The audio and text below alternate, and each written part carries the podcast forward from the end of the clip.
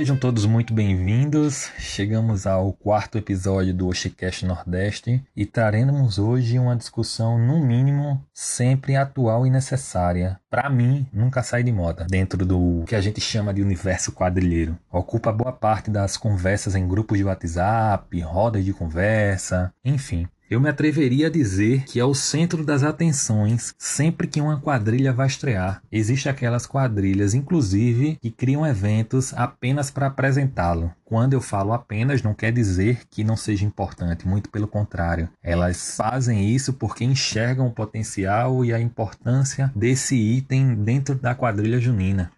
E para não enrolar muito, né, sem mais delongas, eu estou falando dele, o figurino. E para essa discussão de hoje, teremos representantes de estados e, obviamente, com realidades diferentes, até porque cada estado tem sua forma de trabalhar e dentro do próprio estado os grupos juninos trabalham de forma diferente. Então a ideia é a gente tentar enxergar um pouco isso de forma mais macro, conseguir enxergar como funciona o processo de criação a partir das experiências e realidades dos nossos convidados. E aí, desde já, de verdade, eu agradeço imensamente aos nossos três convidados por terem aceito o convite para discutir uma temática tão recorrente todos os anos dentro das quadrilhas juninas. Passa ano, entra ano, não muda. Os figurinos sempre são alvo de conversas. E aí eu já passo diretamente para os nossos convidados para eles se apresentarem. Vindo do Ceará, ele que hoje faz parte da Ceará Junino, Demétrio. E aí, galera, tudo bem? Sobre currículo junino, né, a gente que faz quadrilha, a gente diz que a gente é São João desde que nasce, né? Porque é um é como se fosse um dom que a gente já carrega dentro de si. Mas é, minha trajetória junina, ela se inicia desde de muito novo, tá? desde as quadrilhas escolares, né? Até mesmo a cair de paraquedas em 2015, quando eu fui é, é, coreógrafo, presidente, marcador de, de uma quadrilha infanto-juvenil aqui, que se encaixava como adulta, porque no Ceará a gente só tem infantil e adulta, é, e ela ficou de 2015 a 2017, a gente ficou três anos em atividade. Após esses três anos, em 2018, eu ingressei na Ceará Junino, é, dancei 2018, em 2019 eu já entrei como colaborador na equipe de figurino, porque na Seragina a gente segmenta todas as nossas as nossas equipes e, e, o líder da equipe, o diretor da equipe, ele monta a sua equipe, então a gente tem os líderes e cada liderança tem a sua equipe. É, em 2019 eu ingressei como colaborador na equipe de figurino e em 2020 eu assumi a, a, equipe de figurino dentro de toda essa logística de fazer esse acompanhamento com os brincantes de escolha de cor, até mesmo acompanhamento de bordado, tá? E fora do, do, do, currículo de quadrilha junina, eu também sou pesquisador da área. É, meu trabalho de conclusão de curso em geografia foi sobre o movimento junino na cidade de Fortaleza. Em seguida, vindo do Piauí, o Hudson. Bom, boa noite, tudo bom com vocês? Então, sou o Hudson, sou de Barras, na cidade de Barras, mas moro já há nove anos em Teresina. Como o Demetrio falou anteriormente, nós que, ainda mais eu, sou, sou aniversariante do dia 1 de junho, primeiro dia de, de São João, né? Desde criança, gostava muito de São João, de quadrilhas, de boi, participava de tudo quanto era dança na, na escola. É, sempre gostei do movimento e não, eu acho que era um dos únicos na escola que não ia por ponto, pelo contrário, eu fazia era brigar para participar de 400 milhões de, de, de danças na escola minha mãe que lutasse para pagar um monte de figurino desde, desde cedo. É, eu sempre gostei muito. Quadrilha em si, por incrível que pareça, eu ainda era criança, mas eu já comecei a dançar quadrilha em uma quadrilha profissional. Foi em 2008, na Mandacaru do Sertão, que é uma quadrilha da minha cidade, de Barras. E estou nela até hoje. Já são 13 anos de Mandacaru, eu estou nela há 12 anos. Entrei no segundo ano dela de existência. E passei a fazer o figurino dessa quadrilha em 2010. 2009 eu participei da construção, mas não como figurinista em si. Em 2010 eu já entrei com o desenho e a participar de todo o processo de construção do figurino. E profissionalmente, quando eu digo profissionalmente, para fazer quadri, é, figurino para outras quadrilhas. é, ganhando dinheiro foi a partir de 2015, em quadrilhas do Ceará. Já fiz figurino de quatro ou cinco quadrilhas do Ceará, não me recordo no momento a quantidade, mas mais ou menos isso. E aqui no Piauí, já fiz figurino de três quadrilhas. E agora, aqui de Alagoas, bem pertinho da gente, Chiquinho Almeida. Bom, meu nome é Chiquinho Almeida. Eu tenho uma trajetória enorme de São João, porque eu nasci dentro do São João. É, primeiramente, eu sou do Ceará. Agora moro em Alagoas, né? Faz sete anos que eu estou em Alagoas, mas a minha trajetória junina toda começou no Ceará. Começou em 1993, há muito tempo. Era uma quadrilha mirim, até chegar 2014, que antigamente no Ceará existia mascotes, mascotes competiam. Em 94, eu acho que ganhei um dos melhores mascotes do Ceará. Foi na quadrilha Pau Cerrado. Pau Cerrado, uma quadrilha bem antiga mesmo. E naquela época era muito concorrente com outra quadrilha, que na época só servia as duas, que era Pau Cerrado e Vai o Racha, uma quadrilha muito. Era como se fossem as quadrilhas do auge hoje. Bom, a minha família toda é, é, é, do mundo junino. Minha mãe já dançava quadrilha, minha irmã já dançava quadrilha. Inclusive, minha mãe dançou grávida, grávida, grávida de mim, dançando quadrilha. Foi quando, em 94, a quadrilha se encerrou, né? A quadrilha que a gente participava, a família toda, e meu tio resolveu montar uma quadrilha. Em 95 era Sertão da Amizade. E permaneceu 95 até 97, e foi, aí teve a quebra das duas quadrilhas, onde montaram a Paixão Nordestina. Lembro até hoje, teve a quebra em 97 e montaram a Paixão Nordestina, né? que hoje, até hoje, a Paixão Nordestina é grande, conhecida no Ceará. É muito, eu passei por muita quadrilha, passei pela Sertão da Amizade, aí fui para a tradição junina, depois fui para Cearaste, fui para Sertão Cearense, depois voltei para Cearaste em 2012, dançando a Paixão Nordestina. Eu acho que quando puder dançar a Paixão Nordestina foi uma sequência muito grande, porque era, eu sempre me debatia de rival com as duas quadrilhas, então, como era de família, mesmo assim sendo uma quadrilha numa esquina e a outra em outra, tinha rivalidade. Então, só vim dançar, abrir minha mente mesmo para a Paixão Nordestina em 2012, mesmo trabalhando para ela. Eu trabalhei para a Paixão em 2007, com adereço, trabalhei em 2008, com adereço para a Paixão Nordestina, mas mesmo assim estando em outra quadrilha. Aí foi quando, em 2013, eu vim para Maceió. Aí foi quando eu comecei a dar início aos desenhos de quadrilha. Desenhos meus criados por mim mesmo, né, em termos de figurino, porque no Ceará eu já tinha, mas era com outras pessoas, não só a proposta minha. Aí foi quando veio 2013, 14 e até agora eu estou ingressando nesse meio junino, né? Aí eu tenho minha própria quadrilha. Eu, eu tava falando até que, tipo, eu, eu não sei o que aconteceu, porque eu já estou sete anos em, em, Maceió, e foi sete anos de tudo. Tipo, eu, eu, eu falo para todo mundo que eu, eu trouxe o topete para cá em 2013, que ninguém sabia fazer topete estofete armado grande. A saia de espuma, ninguém tinha saia de espuma aqui em Alagoas. Eu fui o primeiro a trazer a saia de espuma para cá, para Alagoas. Aquela saia rodada, bonita, tinha no Ceará. E os trabalhos diferentes, né? Que a gente aqui, eu costumo ver que aqui em Alagoas existe, é, tinha a sua própria identidade. Alagoas, você conhecia Alagoas como a sua própria identidade.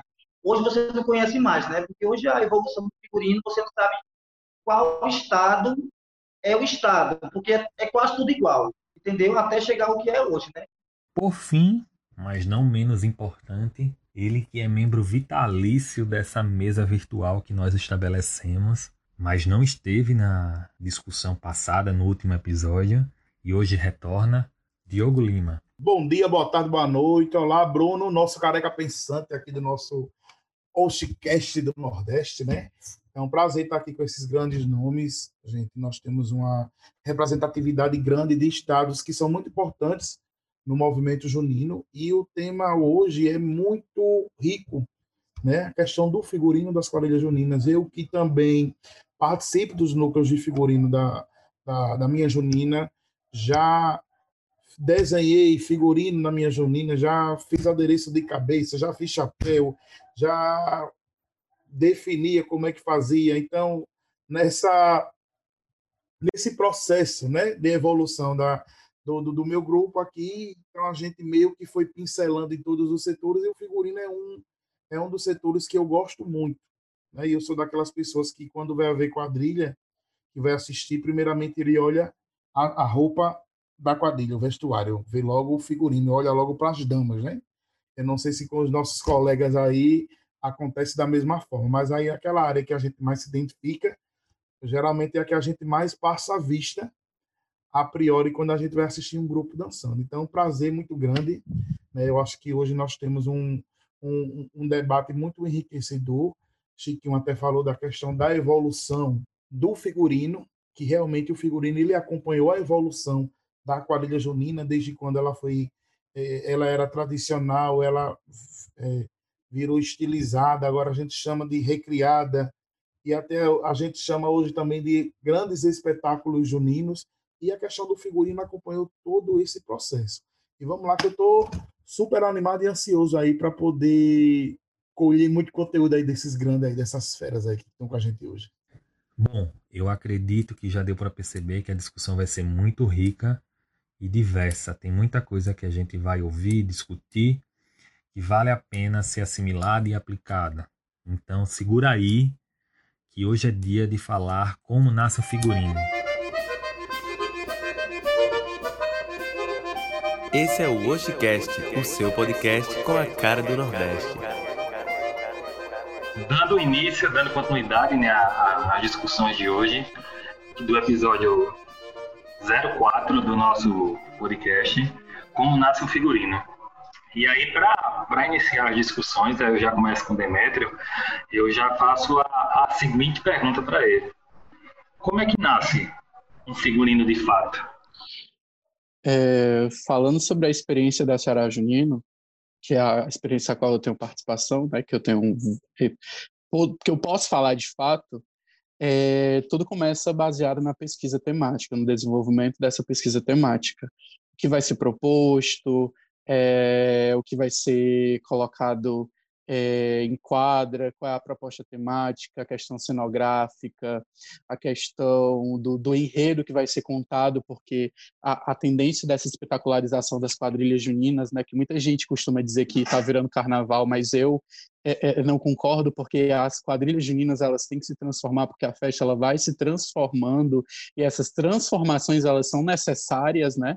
Até porque as pessoas costumam muito dizer que hoje ah, se usa tafetá, se usa muito paetê, mas antigamente quando mudou da chitinha para o chitão também foi uma transformação, mas ninguém leva em consideração isso. Quando os bicos saíram da, do figurino da saia, ninguém leva em consideração. Bota lá a fita de cetim, mas os bicos, eles saíram, então já foi uma transformação. Então a transformação, ela não vem de hoje, ela não vem só da pedraria, ela não vem só dos cristais que são colocados no figurino, e sim desde aquela questão, como o Chiquinho falou, dessa transformação da quadrilha e da transformação dos figurinos, né?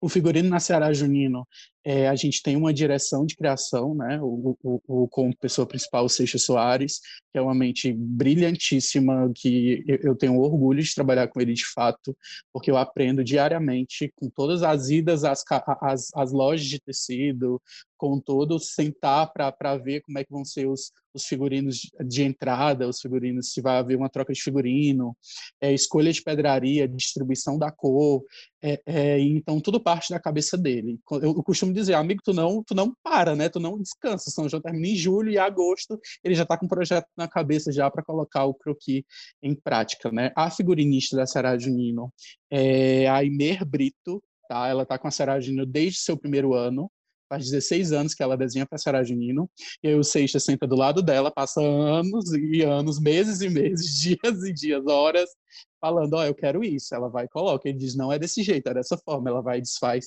E ela que constrói o desenho daquele figurino, ela vai dando o ponto de vista dela como figurinista, né? E ele vai dando o ponto de vista dele a partir dessa criação. Mas o figurino, ele nasce dessa perspectiva da direção de criação, do desenvolvimento da temática, com o, o, o figurino. E aí começam pesquisas de tecido, é, se vai usar uma cor, duas cores, três cores, se vai ter uma cor padrão, é, se vai ter é, tonalidade de organza para todas as cores que a gente vai colocar no portfólio, porque aqui no Ceará a gente utiliza o colorido e uma boa, uma boa parte das quadrilhas, até porque é uma característica bem cearense esse colorido dentro dos arraiais.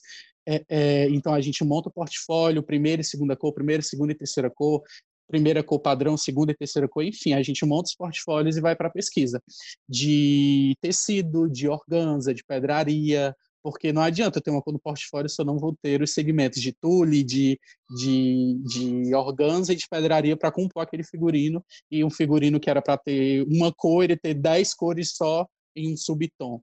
E aí trabalha, ele nasce dentro desse aspecto, de direção, criação, figurinista, pesquisa e desenvolvimento das peças pilotos. E aí a gente encontra o que a gente vê nos arraiais. Não, e aí eu só, antes de passar para o Hudson, eu acho interessante uma coisa que tu falou sobre o processo de evolução, porque, e aí o Diogo já, já até falou no, no início da sua apresentação, a gente, quando fala das quadrilhas, ah, do, da, da questão do espetáculo, tá virando uma escola de samba, com que algumas corriqueiramente pessoas falam, é, o figurino, ele é um dos pontos que mais evoluíram, e pouco ou não, tipo, com coisas mais simples ou coisas mais é, elaboradas, elas mudam. Elas mudam, né?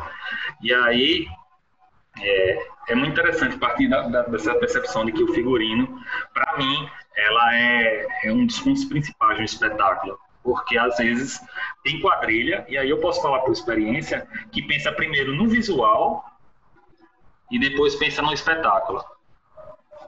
Até hoje em dia ainda tem quadrilha que faz quadrilha é, para os outros assistirem, esteticamente, plasticamente bonita, mas às vezes o brincante que faz parte dela não está se divertindo. Sim, sim, sim. Aí, são, aí a gente tem outra, em outros pontos né, da, da questão do, da própria quadrilha junina. Mas assim, o visual, como a gente costuma falar, eu e o Diogo, a gente conversa muito, a fotografia da quadrilha, que é gerada a partir do, do figurino, da produção, enfim é, leva como, como relação à, importância e impacto que o figurino vai, vai, vai causar. E aí, passando para o Hudson, Hudson, para ti, que já aí do Piauí, já trabalhou no Ceará também, é, como é que funciona a criação do figurino? De onde é que nasce um figurino? Como é que surge? Enfim. Então, voltando. É, a, eu, como figurinista, não trabalho só, tá? Eu que faço desenho, eu que faço as primeiras pesquisas, tá? Em relação ao que eu vou colocar em quadra. Mas eu tenho uma equipe, não só para trabalhar na Mandacaru, que é a quadrilha que eu sou desde o início que, que danço, mas também para os figurinos que eu faço fora, seja para adereço, seja para chapéu, para tudo enquanto. Eu tenho pessoas que me ajudam. A principal pessoa é o Eric Cunha. Trabalho comigo há um bom tempo, tá? É, então, é, a partir do momento, primeiro eu recebo a proposta temática do, do projetista. No caso, na, na Mandacaru do Sertão, é, o projetista é o Janderson Wellington. E só que o projeto de, de 2019, ou melhor, o projeto de 2021 é meu. A ideia do, da, da temática é minha.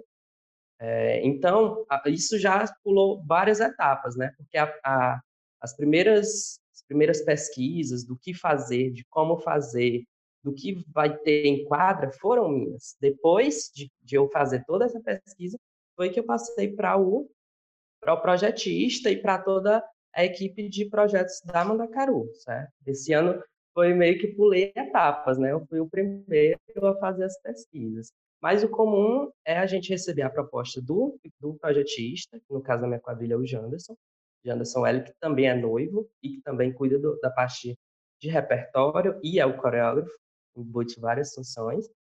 E é, em outras quadrilhas, quando eu sou é, contratado para fazer o figurino, eu já recebo tudo pronto. Normalmente eles já chegam até com a identidade visual. Putz, a gente quer trabalhar basicamente com isso. Ou não, tem quadrilhas que chegam basicamente só com a ideia do tema ou com a frase que se vai trabalhar. Hudson, o tema é esse. Aí eu vou fazer toda uma pesquisa. Tanto pesquisa na internet, no Google, procurar imagens que, de algo que me agrade e que agrade a eles também. É, vídeos no YouTube para procurar o que eu posso contar, porque não é só uma questão estética, não é só o visual, mas o figurino tem que, tem que falar por si só, é, certo? E também no caso de, de todo, além dessa pesquisa de, de vídeo, de, de imagens, mas eu também preciso colocar ele em movimento, né? Porque ele, o figurino não é estético, pelo contrário. Para mim, é, o figurino ele tem que se move a partir do, do, que ele se movimenta, principalmente do movimento das damas, ele tem que falar por si só. Assim como o repertório é, tem que ser ouvido, assim como o, cenário tem que ser visto, o figurino ele tem que ser sentido, não só por quem dança, mas principalmente por quem está vendo, certo? Aí colocando, voltando para a questão de quando eu recebo, quando eu sou contratado para fazer o figurino.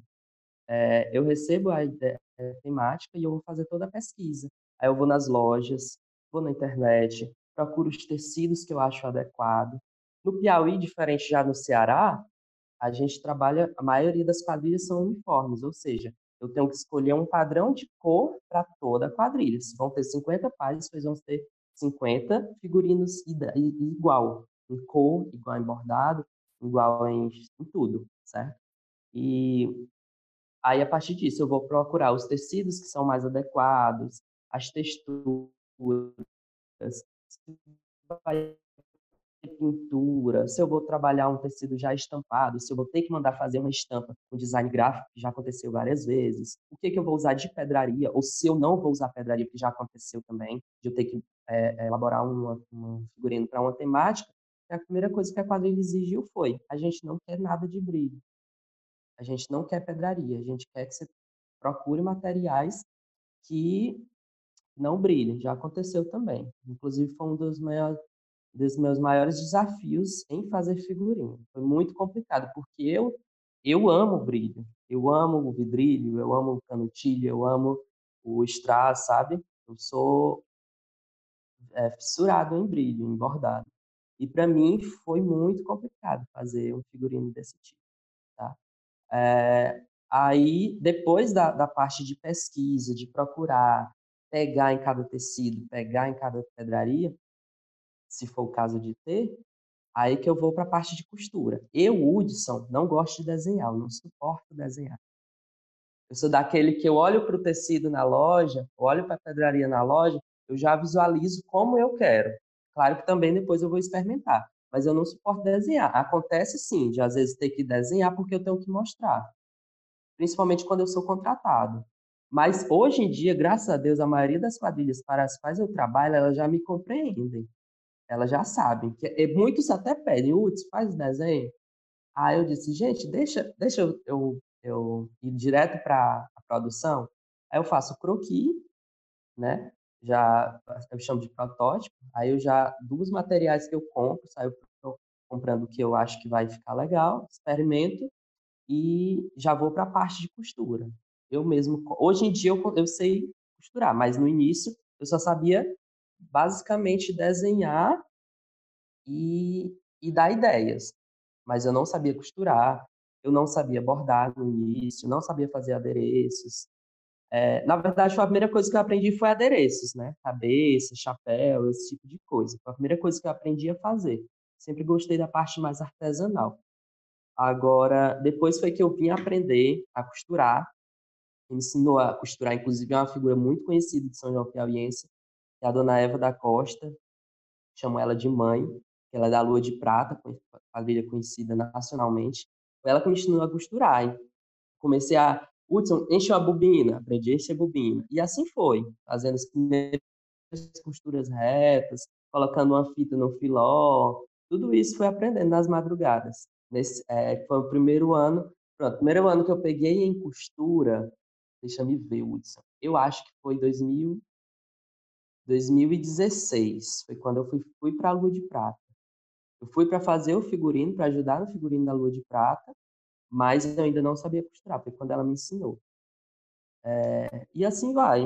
É, são muitas as formas. Eu não posso te dar uma cartilha, não existe, pelo menos não na produção do Hudson.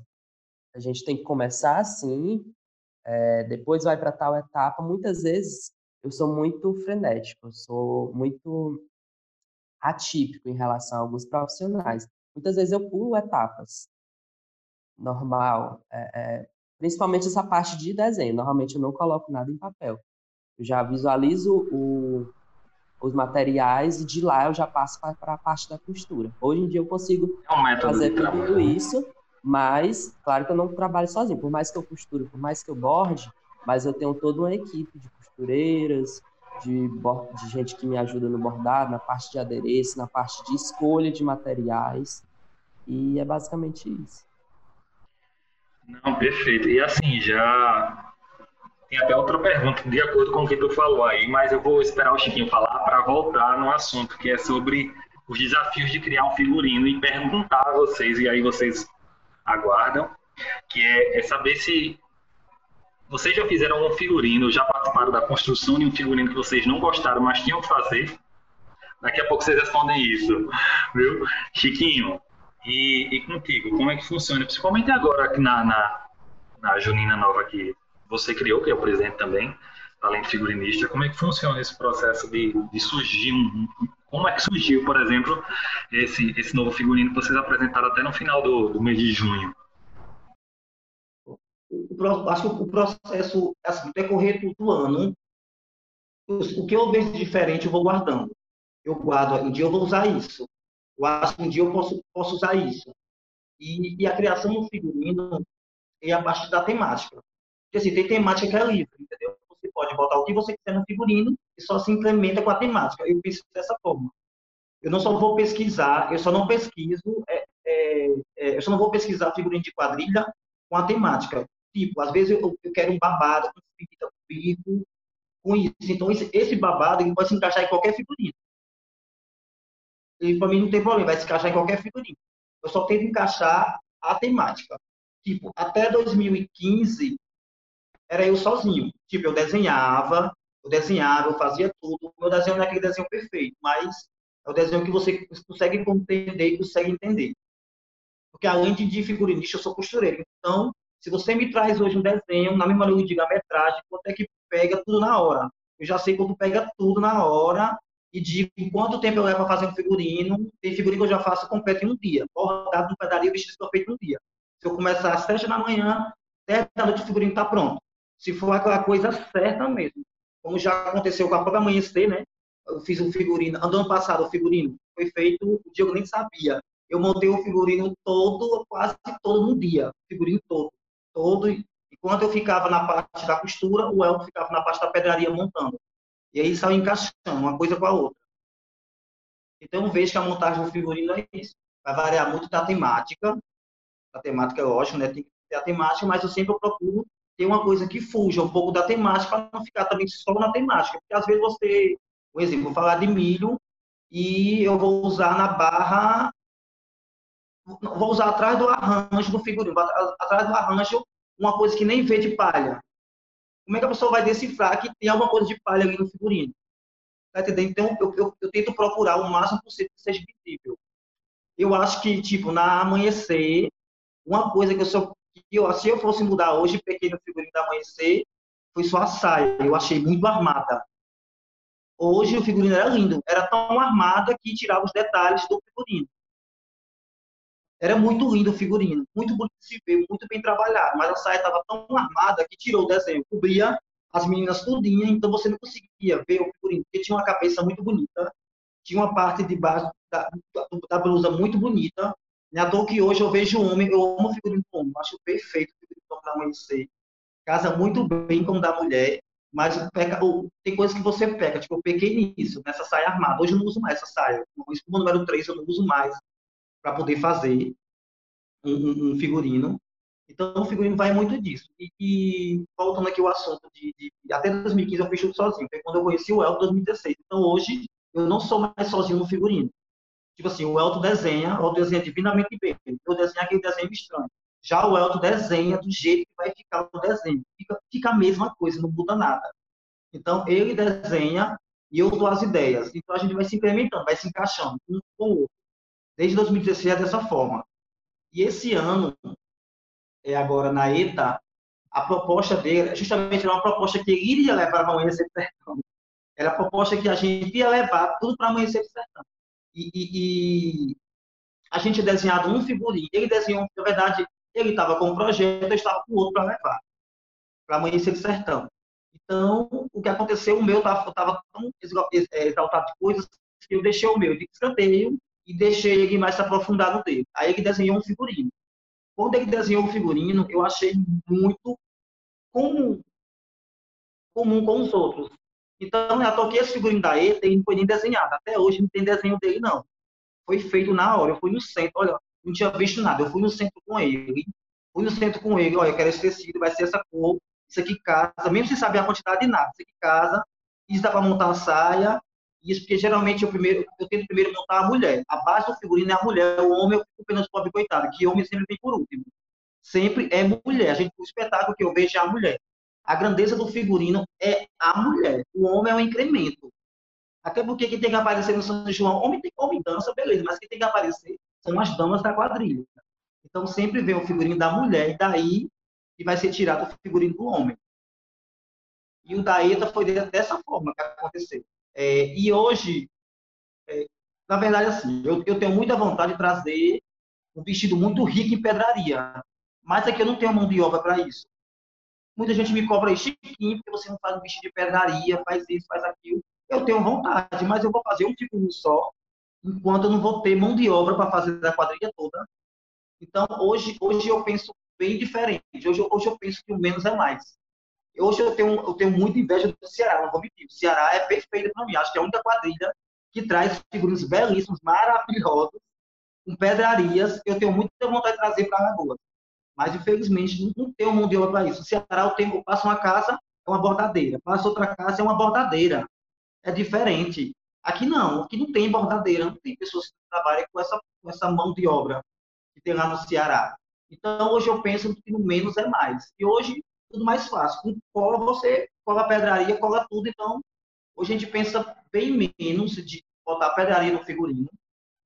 Pelo menos aqui em Alagoas bem pedaria de figurinos como se eu estivesse no Ceará. Se eu estivesse no Ceará, se eu tivesse essa oportunidade, eu ia caprichar.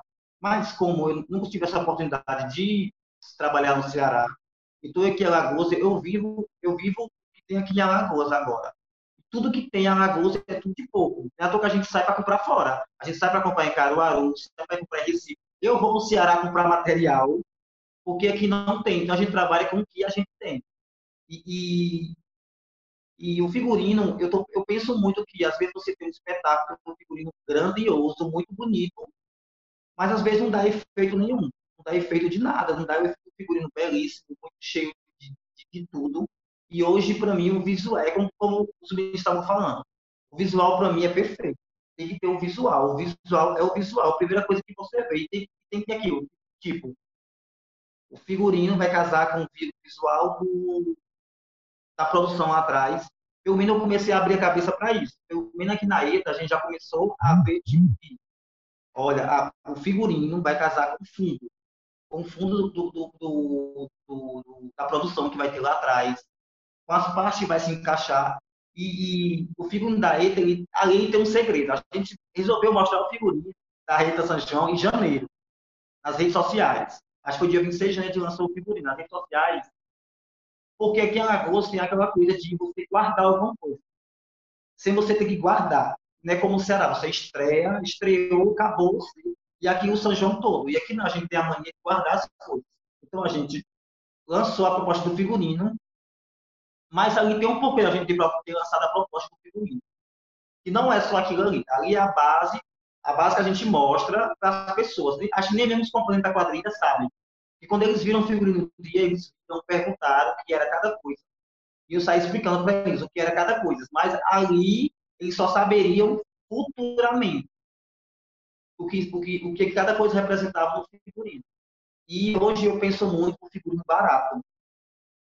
Barato. Figurino barato para mim é essencial, porque é, é, é, principalmente para os custos. A gente vê muito que, que a gente, tipo, a gente cobra um valor, cobra um valor X para quadrilha. Mas ali a gente tem que tentar tirar o tudo possível, o mínimo possível para poder. E hoje a gente conseguiu aqui de figurino, um figurino da ECA completo, com tudo, saiu 750 reais. 750 reais de figurino completo. Que fosse 750 para o homem, 750 para a mulher. Então eu tenho 1.500 para trabalhar um casal. É a meta que eu tenho para trabalhar. E daí eu tenho que me virar eu tenho que me virar em trabalhar. Tipo, é, eu trabalhei com a Santa Fé, e começou foi a Santa Fé a me dar essas, essas, é, esses problemas. Começou em 2016 a Santa Fé, o Davi, olha, 800 reais para o homem, 800 reais para a mulher. Se vire. E eu consegui deixar sobra. Quando foi em 2017, no Andar Santa, foi a mesma coisa. Ele nem perguntar, queria um figurino rico, com pedraria, com strass, com bordado, me deu 900 reais na Santa Fé em 2017. Aí eu, meu Deus, o que, é que eu vou fazer com 900 reais no bicho de pedraria? Ainda consegui bordar só o peito e descer uns strass em tela, porque eu não podia botar mais. Não, não, tinha como botar mais, era, era o meu orçamento para aquilo. Então, aí veio amanhecer, né, em 2018, amanhecer de certo em 2018, 2019. 2018 foi mais complicado. Acho que 2019 a gente conseguiu superar mais as nossas expectativas em 2019 do que em 2018. E na ETA, agora é isso. Tipo, eu sou o presidente da quadrilha, a gente tem que andar naquela linha, tem que ser tudo pensado, tudo pensado, figurino, tudo pensado direitinho. Entendeu? Deixa para quem quiser gastar com destaque. Quem destaque ele já sabe, né? Destaque gasta e não tá nem aí. E sem lembrar que, tipo, e, e, e, sem, falar que o figurino ele é muito, ele é muito grandioso, principalmente aqui em Alagoas. Que eu lembro que o primeiro título da Santa Fé, em 2017, ela ganhou no título figurino empatado com Amanhecer. Então, ela só levou o título. Ela só levou o título de campeã da Gazeta por causa de um figurino. Olha, fala lá desse ano que eu fico nervoso. porque eu perdi, porque eu tava do lado do que perdeu. Eu fico nervoso. Olha, Chiquinho, não, assim, eu acho perfeito no que tu tá falando com relação a, a, a tudo isso. E no teu caso agora, como presidente e, e figurinista, costureiro, enfim, é, você tem dois trabalhos, né? Conseguir costurar e controlar o que vai ser gasto na, na, no figurino em si, né?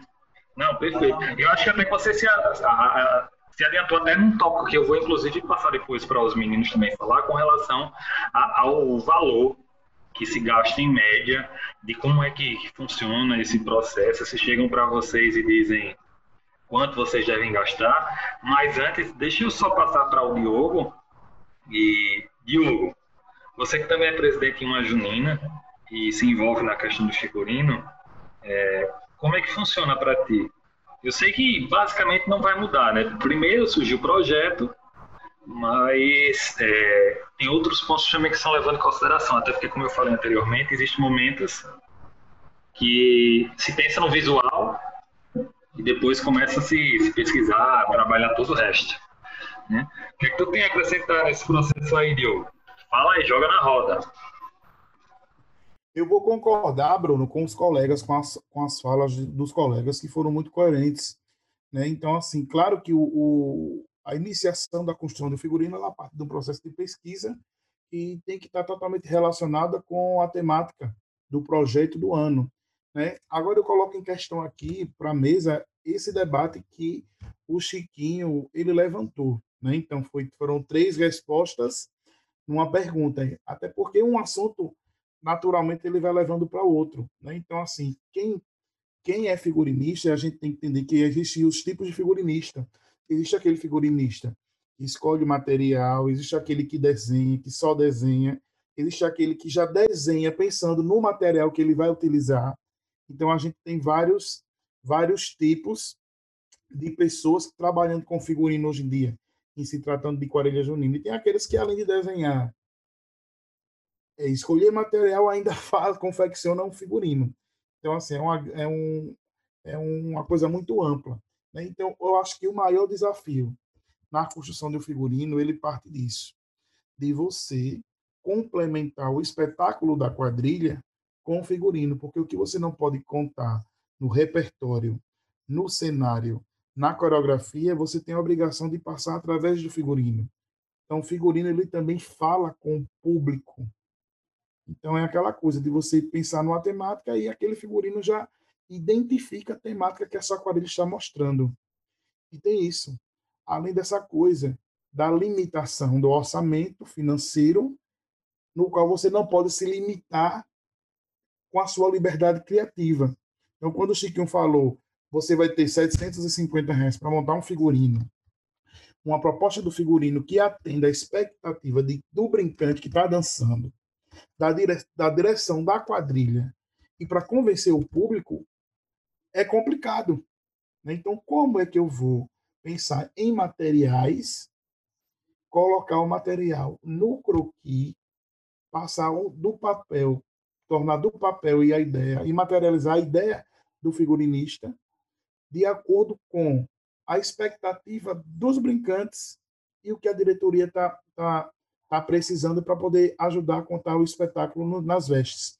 Então, assim, são coisas que são complexas e o figurinista ele tem que ter aquele todo jogo de cintura para poder oferecer tudo isso naquele projeto, né? Fora que às vezes a gente tem que passar por cima é, da nossa identidade de criação. O Hudson falou que gosta mais de trabalhar com brilho. Chiquinho disse que gostaria muito que aqui tivesse essa maior possibilidade de bordado, de mão de obra de bordado, né? É, Demetrio falou da questão da característica do Ceará, da questão de cores, que, que sempre tem nas quadrilhas. Então, como é que a gente vai fazer isso de forma a agradar todo mundo? Né? Então, assim, o figurinista ele tem um papel muito importante e complexo, e tendo em vista também que o figurino ele é um dos principais critérios de julgamento nas competições. Então, se o figurino ele não está atendendo alguma coisa da planilha de julgamento, possivelmente coloca-se em questão a capacidade de criação de quem elaborou.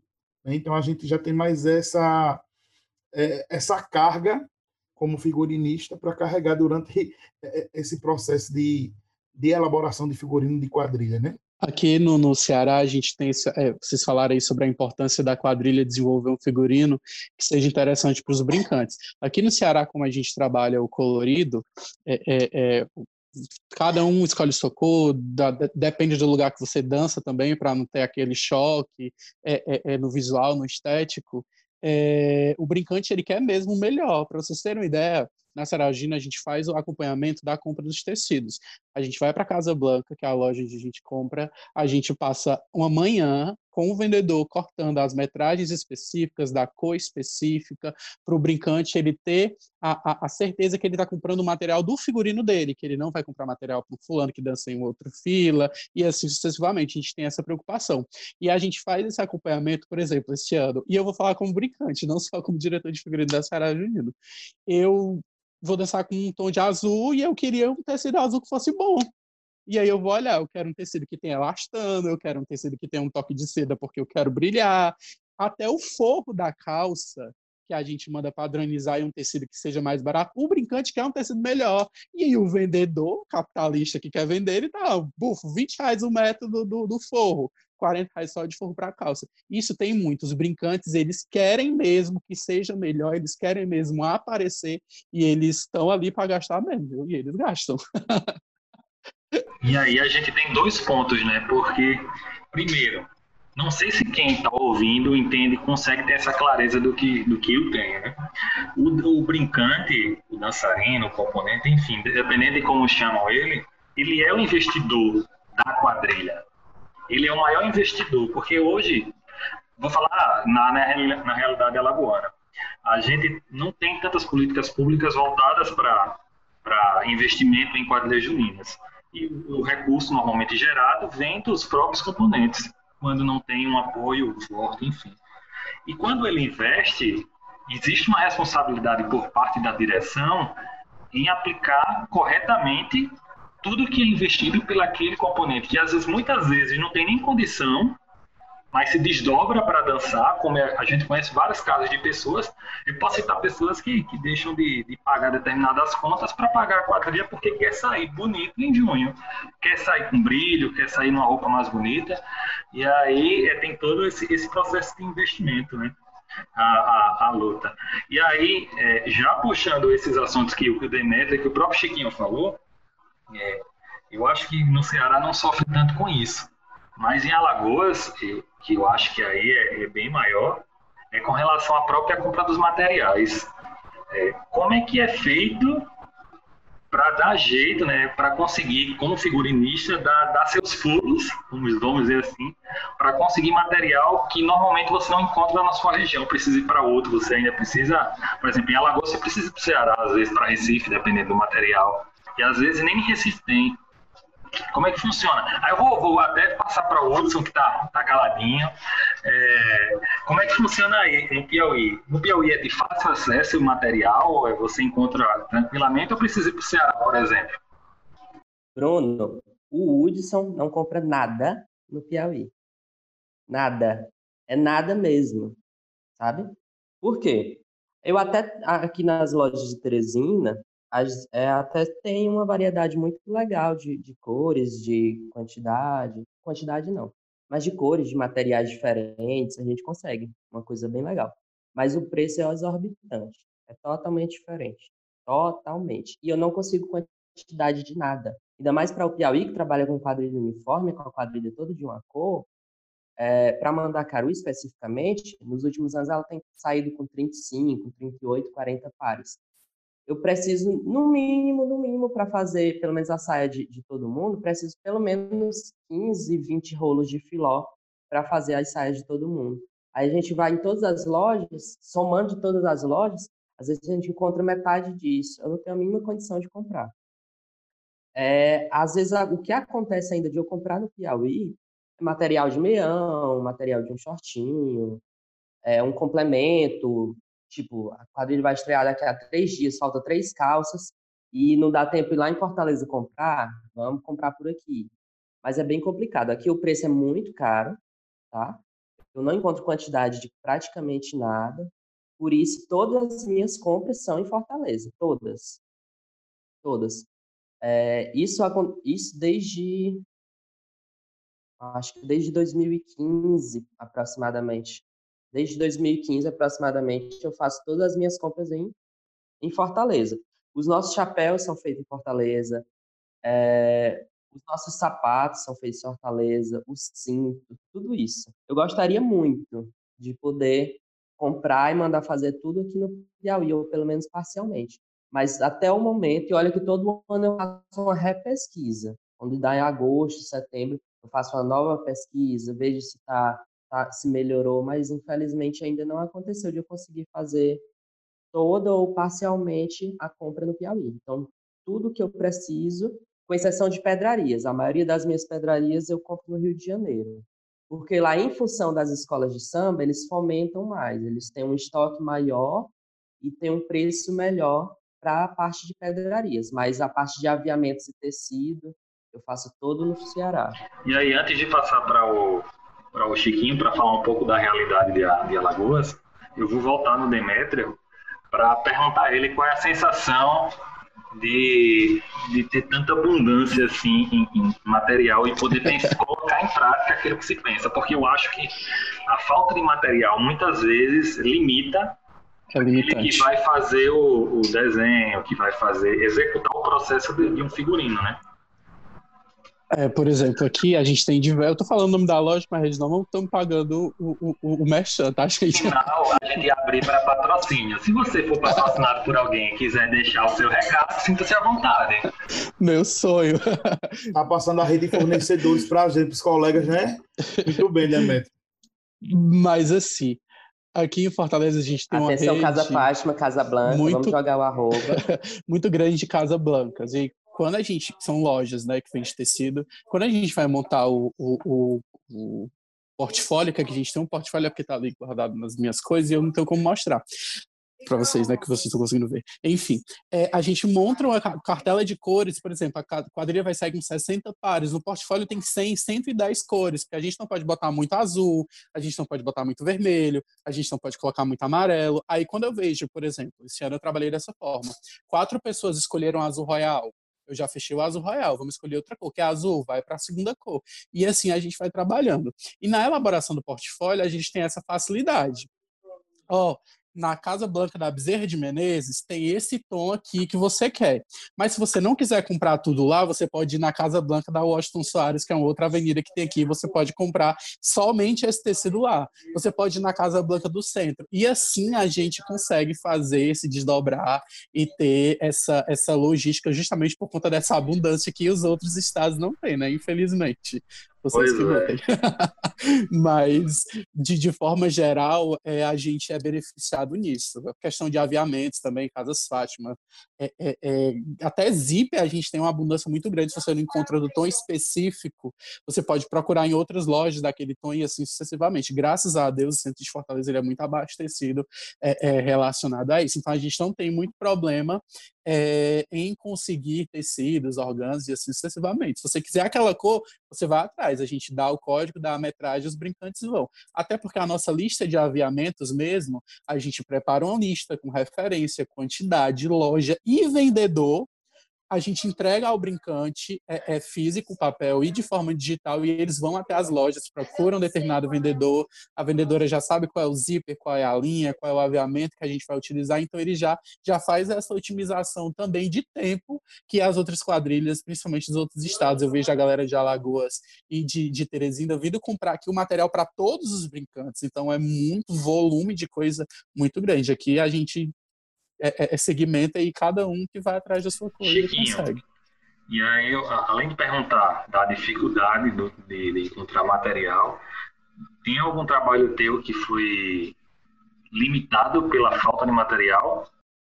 Esse ano eu mudei já. Já mudou por conta disso? Eu mudei. O material que eu comprei para a quadrilha não é o do piloto. Porque não acabou, tinha acabado já. Aí não, não tinha previsão de chegar porque a gente comprou já todo o material da quadrilha, tá lá dentro, guardado. Tem quase 12 peças fechadas de tecido aqui dentro. Mostra. 12 peças. Então eu peguei e mudei. Tipo, tem um, tem um trabalho que tem um desenho. Não é mais aquele, é outro. Tem umas aplicações douradas que pega aqui no peito. Aquelas acabou, não existe mais, não vai vir. Então só tem na piloto. Então, por isso que a minha nessa, quando eu mostrei a piloto da quadrilha, eu mostrei já sabendo que quase tudo ali não iria ter. Por isso, quando a gente postou agora, botou que ia ser sujeito a alteração. Porque não tem mais, não tem mais, não tem mais e nem vai vir. Entendeu? Aí, tipo, tem o, o, o, um aviamento que pega na barrinha. Eu mudei por outro, substituí por outro. Então, a dificuldade aqui é muito grande. Mas se eu fosse mais, eu já mandei pesquisar no Ceará. Entendeu? Aí, aí uma menina pesquisou e não tinha, então descartei. Automaticamente foi descartado. Aí tem umas rosas que eu comprei aqui, que tem na aplicação do peito. Também não, não são mais elas, vão ser outras. Então, praticamente, o, figurino, como ele é um piloto né, de ninguém, então o que vai vir agora para 2021 vai ser praticamente um outro figurino da quadrilha. Um outro figurino.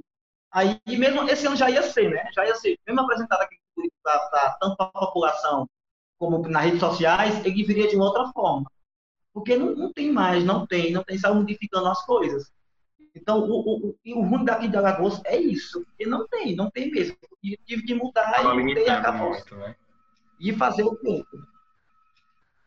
E fazer o quê, né? Agora só Vai atrás, e, e, aí acaba realmente limitando de todas as formas o, o, trabalho que às vezes você pensa em combinações que, que seriam inviáveis de, de fazer. E aí eu vou pedir uma, uma dica para vocês, ou eu acredito que vocês já tenham pensado nisso. Eu vou até deixar o Diogo falar sobre isso, é, que se, se é, principalmente no caso é mais direcionado ao Odisson ou ao Chiquinho, se já, já se pensou se em fazer algum tipo de, não sei se seria a palavra correta, seria cooperativa, enfim, alguma forma de das quadrilhas se juntarem se juntarem para comprar material. Eu sei que esbarra muito nesse negócio que o Chiquinho já falou anteriormente, que é a da é, tentar esconder, tem gente que não quer mostrar o que vai comprar, é, do figurino, enfim, da surpresa. Mas a viabilidade disso, porque a gente está falando também não só com as pessoas que com quadrilhas que já, já tem um certo. É, porque a gente está falando de quadrilhas aqui no momento, de quadrilhas que já tem bem estabelecido, pré-definido cada ponto, né? Tem pessoa para fazer isso, tem pessoa para fazer aquilo, mas tem quadrilha que uma pessoa faz quase tudo, ou boa parte das coisas, né? E, e, vocês acham que, que seria viável? Vocês acham que existe uma maturidade no meio junino para alcançar esse ponto de se juntar quadrilhas para comprar material, para conseguir, inclusive, baratear o figurino. Deixa o Diogo falando.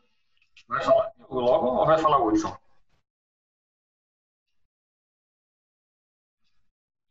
Bruno, então, aqui no Piauí, aqui no Piauí a gente já faz isso, não todas as quadrilhas, tá? Mas pode, é, qualquer brincante de quadrilha do Ceará, ou muitos até de, de outros estados, se encontrar o Hudson no centro de Fortaleza, vai encontrar a Dona Eva da Lua de Prata junto e a, e a tia Cleide da Explosão Estrelar junto. Nós três só andamos juntos em Fortaleza. É raro a vez que eu vou sozinho, é rara a vez que a Dona Eva vai sozinha, é rara a vez que a tia Cleide vai sozinha. É só ando nós três juntos. A gente combina. A Dona Eva me liga, Hudson, tô querendo ir essa semana. Quer ir que dia? Eu digo, eu quero ir terça. Não, pois eu quero ir quinta. Não, pois vamos quinta.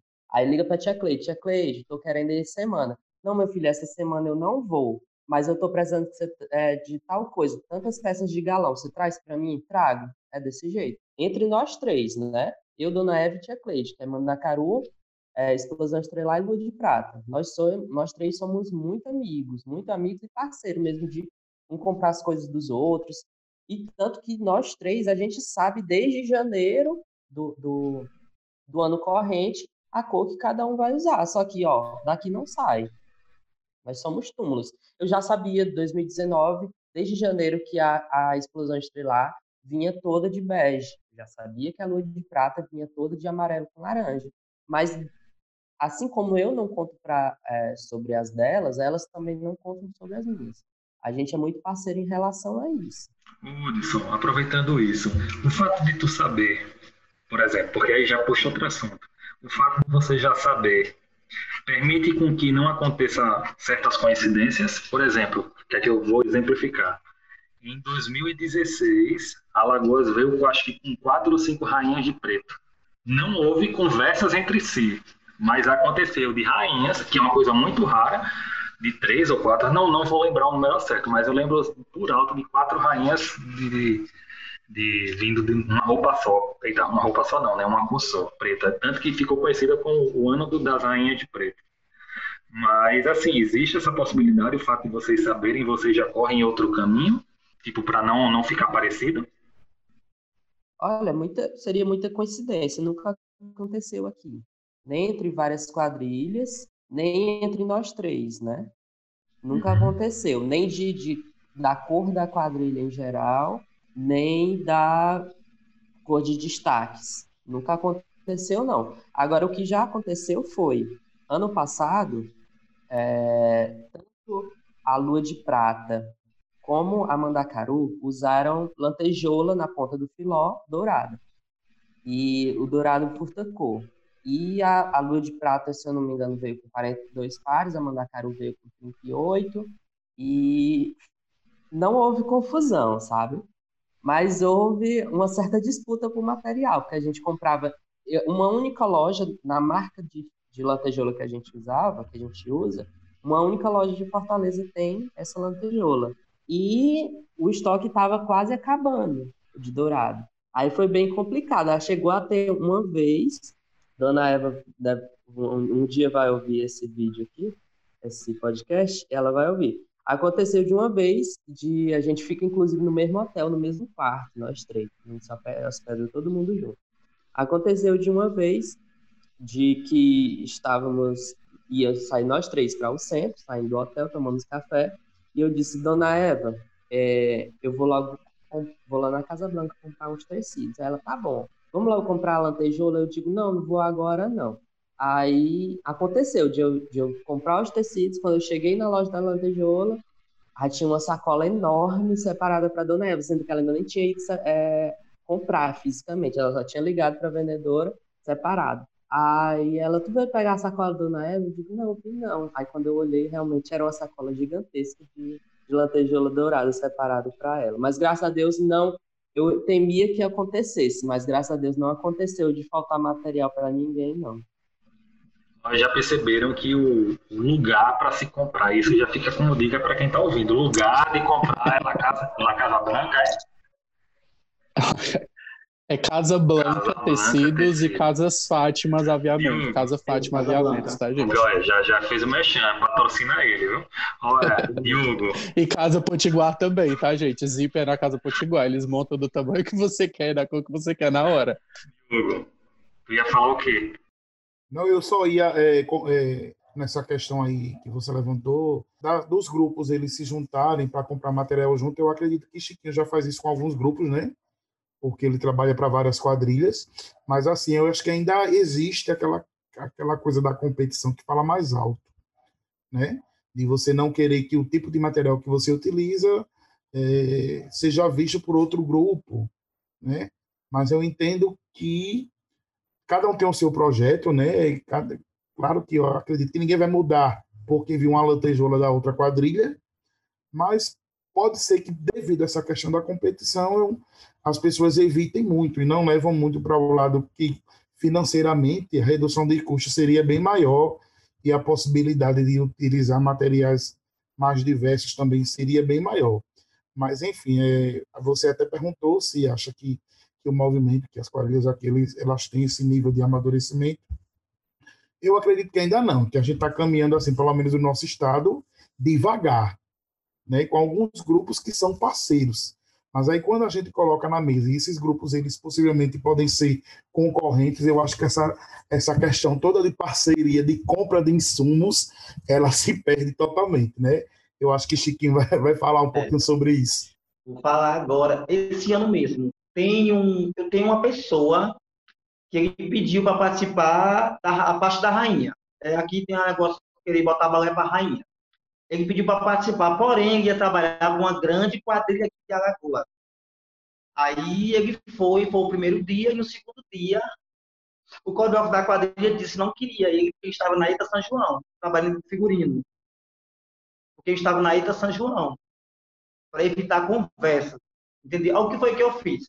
Eu, eu passei por três grupos grandes. Né? Passei pelo Alto Sertão, é, é, Santa Fé e depois Amanhecer. Aí a minha casa todo mundo, todo mundo. Tem a florista também, que é a atual campeã lagoana. Na minha casa anda todo mundo de quadrilha. Aí o que eu fiz? Olha, se eu, se eu revelar o figurino antes, não vai ter problema de ninguém andar na minha casa. E eu também nunca tive problema de esconder, porque até um bem próprio Diogo sabe. E além de eu costurar para amanhecer, o povo anda na minha casa. A única coisa que eu não aceito é que tirem foto. Entendeu? Pode, pode mexer no celular, pode fazer história, mas que não mostre nada do figurino, de ninguém. Até porque ano passado na minha casa eram sete quadrilhas. Eu estava com sete quadrilhas na minha casa. Sete quadrilhas costurando. Então, me preocupo muito com isso. Só com foto, de, de vazar uma foto e dizer, aí foi na casa do Chiquinho que vaze a foto da sua casa, mas não vaze da minha casa. Minha preocupação só é essa. Entendeu? Em termos de, de, de, de dessa união de, de, de, comprar material, né? Aqui não tem prensado em Alagoas. Então, toda vez que eu vou para Fortaleza, eu já pergunto o que é prensado. O que é prensado? Aí então o pessoal já vai depois do dinheiro, ou eu vou ir comprar o prensado, ou tem uma pessoa que manda para mim, que é a Zazá. Tudo para mim é uma pesquisa e manda tudo para mim, que é a que trabalha comigo em Alagoas. Ela vem comigo desde 2014 para cá, desde 2013. E trabalha comigo. Se eu não puder viajar, ela vem atrás. Então é dessa forma que a gente trabalha. Mas, tipo, amanhecer esse ano, né, Diogo? Esse ano amanheceu, eu ia fazer o que? Saia era era a parte de cima? Ah, era saia, então, águas, isso que eu tinha falado contigo, né? Ninguém fazer a saia, então não ia ter problema, tá entendendo? Porque assim, é... apesar que a quadrilha é segunda divisão, não sei se próximo ano, quando subir, se mudaria alguma coisa. Porque, tipo, ano passado, a... eu dançava no amanhecer, mas a minha concorrente era a Fodichita. E eu criei o figurino da noiva da Fodichita. Entendeu? Mesmo sabendo que, é, é, que poderia bater com a noiva da minha quadrilha. E não teve problema. Já hoje eu abri mão. Eu digo, eu não crio mais figurino para ninguém. Ninguém de nenhuma quadrilha. Não quero mais conversa de criação. Eu prefiro só, eu prefiro costurar. Se você vier com desenho, eu costuro, eu monto, eu boto do jeito que é para ser. Mas para criar, a criação de figurino de quadrilha hoje, nenhuma mais eu não quero. Não quero, vou deixar só o meu pensamento, só focar na minha quadrilha. E as demais o que vier eu faço, até porque eu sou um profissional, né?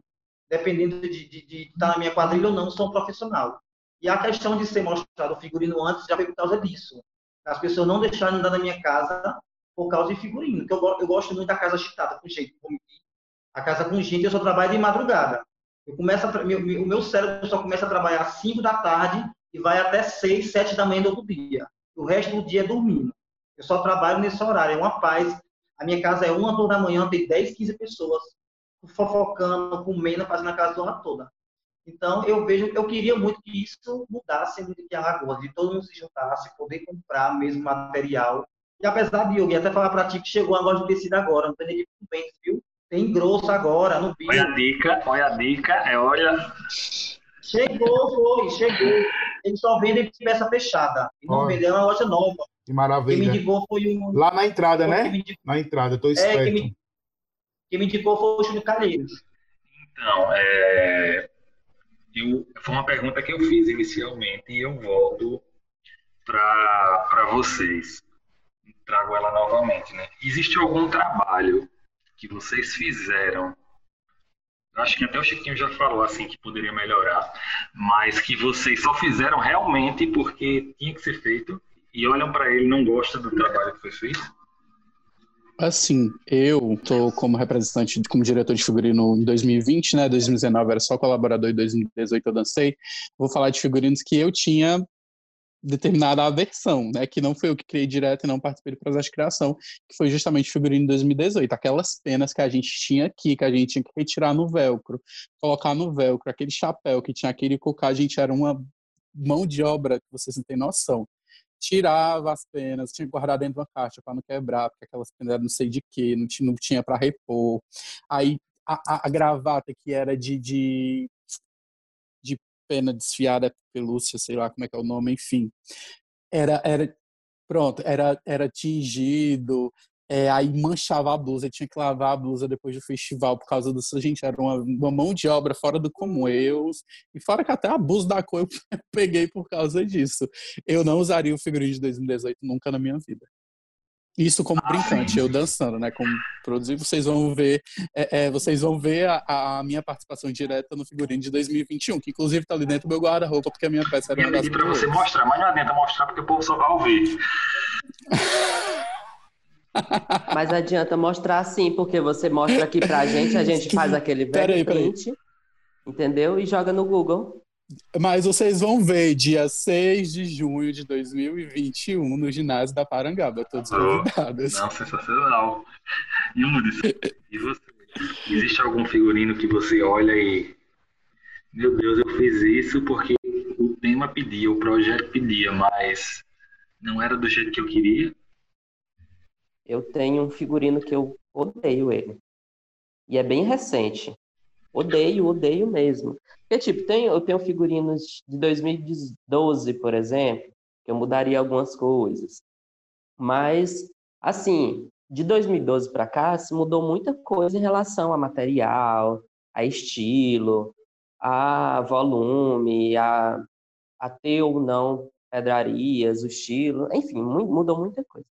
Mas, assim, eu tenho um figurino de, de dois anos atrás que eu odeio, não suporto. Eu não vou falar de qual é o estado, nem de qual quadrilha, porque, enfim, eu não faço muitos grupos, e se eu falar pelo menos de onde é, já, já, já vai se entender. Mas é um figurino que eu não suporto. Assim, eu já não gostei muito, porque lá eu fui meio que obrigada a fazer desenho, eu já não gosto foi um figurino que eu não pude fazer a pesquisa de material. Eu, tinha, eu tive que trabalhar com os materiais que eu já conhecia, que eu sabia onde eu ia achar. E eu não gosto de trabalhar assim, eu gosto de ser mais livre para trabalhar. E foi um figurino que eu tive que. Eu já comecei limitado o processo de criação, né? Eu tinha que trabalhar com isso, com isso, com isso. Me determinaram as cores que tinha que se trabalhar, eu não gosto disso. E a temática até que era maravilhosa, era uma temática que a estética, o visual, poderia render algo muito bom. Porém, eu fiz o, o, o desenho, é, não era como eu queria, mas tive que fazer. Fiz o desenho, levaram para uma outra pessoa produzir o piloto, que eu já não gosto.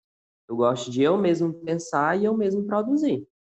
Eu mesmo fazer a pesquisa de materiais levaram para um outro profissional, um dos profissionais mais conhecidos de, no Brasil, e levaram para um outro profissional e, e eu não gostei do resultado. Não, e olha que eu expliquei, cheguei e, e, e me encontrar pessoalmente com esse profissional e dizer, olha, eu quero assim, assim, assim, esse detalhe você faz desse jeito, esse detalhe você usa tal material, expliquei tudo. Mas eu acho que ou ele não quis usar, ou então entrou num ouvido e saiu no outro mas eu não gostei do resultado. Achei horrível. horrível. Tanto que não tá no meu portfólio. Eu ganhei para recebi para fazer esse figurino e eu acho que até que ficou um clima chato que é, no ano seguinte essa quadrilha nem fechou comigo. Eu, antes de, de passar para o Chiquinho, eu vou fazer uma, uma pergunta. É, existe limite para a criatividade? Vocês acham que existe um limite que. Porque assim, a gente fala de, de banda, de produção, enfim, da, da magnitude que tudo leva, mas vocês acham que existe um limite para ser colocado numa quadrilha junina com relação à figurina? Eu acho, eu, eu, eu tenho uma frase do seguinte, que o limite ele vai só até o próximo ano. frase. Porque o que acontece? É, por que, que o limite vai só até o próximo ano? Esse ano eu posso trazer uma roupa toda de plástico. Pode-se não gostar, mas no próximo ano pode virar tendência. Para mim, talvez aquilo foi, foi o limite. Talvez sou o limite de- negativamente, talvez. Eu posso ser criticado, eu posso ser ridicularizado, eu posso ser apedrejado por ter feito aquilo. Mas e se isso virar tendência? Não que não seja no ano seguinte, mas virar tendência anos depois? Pode acontecer, entende? É, no momento, eu acho que não. O, o figurinista, é, ele não deve ser limitado, não. Inclusive, projetistas que estejam ouvindo nesse momento. Não limitem seus figurinistas. Não limitem, viu? E principalmente, pessoal do, pessoal do financeiro, não nos limite. Eh, Deixa eu interromper só um pouquinho, gente. Eu acho que, que o problema não, não está eh, no limite eh, da, da gente descobrir até onde a gente pode ir, onde é o nosso limite. E sim em quem nos limita no processo de criação. Que eu acho que não é nem a quadrilha, nem o, o, o projetista, e sim o jurado. Porque, infelizmente, a gente tem que pensar eh, no que é, e a todo momento que, eu- que a gente está produzindo uma coisa que vai passar por um julgamento. E, infelizmente, nem todo julgamento que se faz é justo. Então, acho que, que tem es- essa, essa questão também. Eu não sei se vocês concordam com essa minha fala, mas eu acho que, Eu é- que é uma, uma questão que influencia muito. Eu acho que, a- que, que o artista ele tem que ter a sua liberdade criativa e que nem todo mundo quer entender a forma de como você faz as suas criações. Então, isso que gera uma limitação bastante pertinente para, eu acho que não só para quem, quem faz figurino, mas para todos os outros setores e departamentos da, da, da quadrilha junina. Deixa só eu acrescentar isso. É, por que eu falo isso? Porque muitas vezes a gente se depara com. E aí eu não só coloco figurino, eu falo esteticamente falando. Esteticamente é você coloca a maquiagem, da, maquiagem ao, ao sapato que vai ser usado. Determinadas coisas que até então é, são de caráter duvidoso, de gosto duvidoso, vamos dizer assim. Por isso que eu pergunto isso. Existe limite para isso, mas eu acho que eu concordo com o Hudson. Hoje pode ser feio, vamos dizer assim, mas daqui a dois anos pode ser uma referência. Mas, por exemplo, as saias, quem imaginou que aquelas saionas que iam lá no pé virariam saias rodadas mais curtas? Eu não sei nem como é que as anáguas, né, que são utilizadas hoje, vocês podem falar os termos técnicos, nesse processo de evolução tão curto. Porque quando eu falei, a gente estava brincando antes, sobre cinco anos ser muito tempo. Eu discordo. Porque partindo do, do, do, de uma questão histórica, de quem estuda história, cinco anos não é nada. Cinco anos é tipo uma palha. É, um, é um fiapo de alguma coisa que, se a gente for levar em consideração a história da, da, da cultura, a história, enfim, do todo. Por isso que eu acho que é muito que cinco anos não é nada. É muito pouco para se, se deixar uma coisa assim relevante ou não. Mas é isso. Chiquinho, aí eu passo para o Chiquinho agora, a bola para ele. Você acha que, que existe limite e você se sente limitado de alguma forma em algum momento? Sim. Eu me sinto limitado porque eu me boto no limite. Hoje, hoje eu me ponho no limite. E hoje eu vejo que o menos é mais. Hoje o menos é mais. Que é outro ponto de vista, né? Porque você falou, por exemplo, que queria mão de obra para fazer pedrarias, a fazer a parte de- de pedrarias e tal. E, por exemplo, em Alagoas a gente não tem. Eu fico imaginando, por exemplo, você pega o figurino da Lumiar, se eu não me engano, que é cheio de pedrarias e tal. Imagina fazer toda aquele, aquela, aquela roupa, aquele figurino de, de uma quadrilha inteira em Alagoas. Eu não sei se daria conta. Eu prefiro deixar mais essa parte por destaque. que às vezes o, simples, eu, eu, queria muito voltar. Eu sempre falo, eu falo muito da Chita, eu amo a Chita. Eu penso, eu penso muito em voltar para Chita, para Chita mesmo, para aquele São João. Porque às vezes, quando eu vou pesquisar um figurino, às vezes eu vou pesquisar em 93, tá ligado? Eu vou, tipo, eu vou, olhar a Terra da Luz, tipo, as quadrilhas, você me baseia no Ceará. Eu não me baseio, eu não me baseio em Pernambuco, eu não me baseio em lugar nenhum. O lugar que eu me baseio é Ceará para fazer figurino. Entendeu? Então, eu tento ver os figurinos atrás, que hoje em dia pode ser modificado. Tá entendendo? Tem um figurino da Beija Flor Sertão, de 2002, que todo mundo vê azul, todo mundo de azul. Eu acho que foi todo mundo, eu acho o figurino lindo. Uma cabeça linda. Eu já tentei recriar aquele figurino de uma forma diferente, porque eu acho muito bonito. Só que eu não vi, não, vi ainda uma temática, uma coisa bem massa, que dê para recriar aquele figurino, tá entendendo? Então tem coisas que você tem que tem que se reinventar, você tem que procurar. Entendeu? Eu vejo muito isso. Então, agora, agora eu estou voltando mais para antigamente. Estou voltando mais para antes. E tentando trazer para agora. Mas, mas, assim, mas hoje eu vivo a minha realidade. Hoje eu, sou, hoje eu sou limitado e eu tenho que trabalhar o limite que eu tenho aqui agora. Meu limite é esse, para mim acabou. E aí eu passo para o Demétrio, que vem de Ceará, e, e para mim, aí, aí eu, eu, eu, concordo com o Chiquinho, não é só dele, eu acredito que o Ceará é uma referência para boa parte das, das, das quadrilhas juninas de vários estados. Não vou dizer de estados, porque tem quadrilha dentro do estado que, que pega outras referências.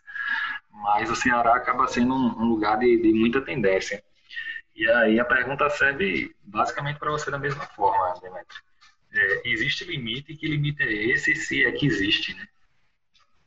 Eu acho, Bruno, que dentro dessa perspectiva, cabe ao figurinista, à equipe, como desenvolver e como tornar aquilo junino. Porque se eu consigo tornar aquilo junino como um elemento de um figurino junino, esse limite não existe. Tá? É mais de, de da abordagem, como eu vou utilizar, não é o que eu utilizo, é como eu utilizo. A gente já teve quadrilhas, como o Hudson falou, que fez flores para as saias do vestido de garrafas PET. Tá entendendo? É, é, na Será Junina em 2018, 2019, a gente utilizou as pecinhas de acrílico por ser mais leve, e aí é, é, muita gente não via como aquilo podia se tornar uma estrela do mar, podia se tornar uma alga, porque na, na, nas nossas composições de, de, bordado tinham esses elementos de acrílico perolizado.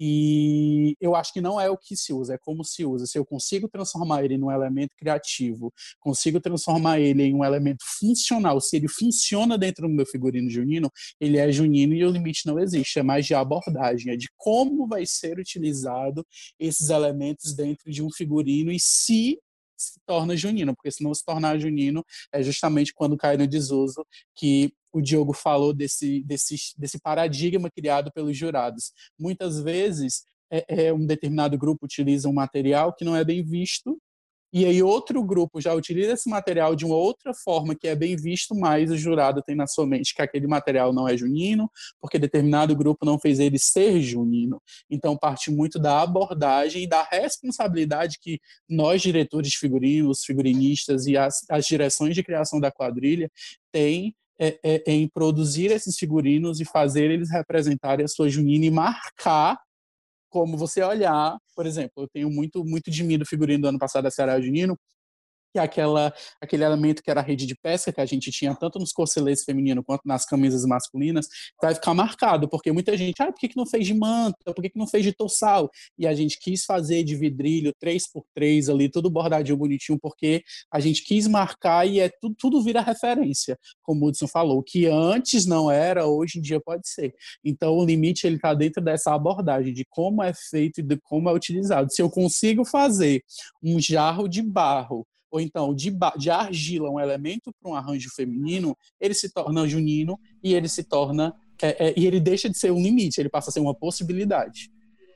Não, perfeito. Eu, assim, eu não quero alongar muito a conversa, e, e, aí eu vou fazer uma. Acredito que seja outra pergunta, e, e aí depois a gente passa para as considerações finais.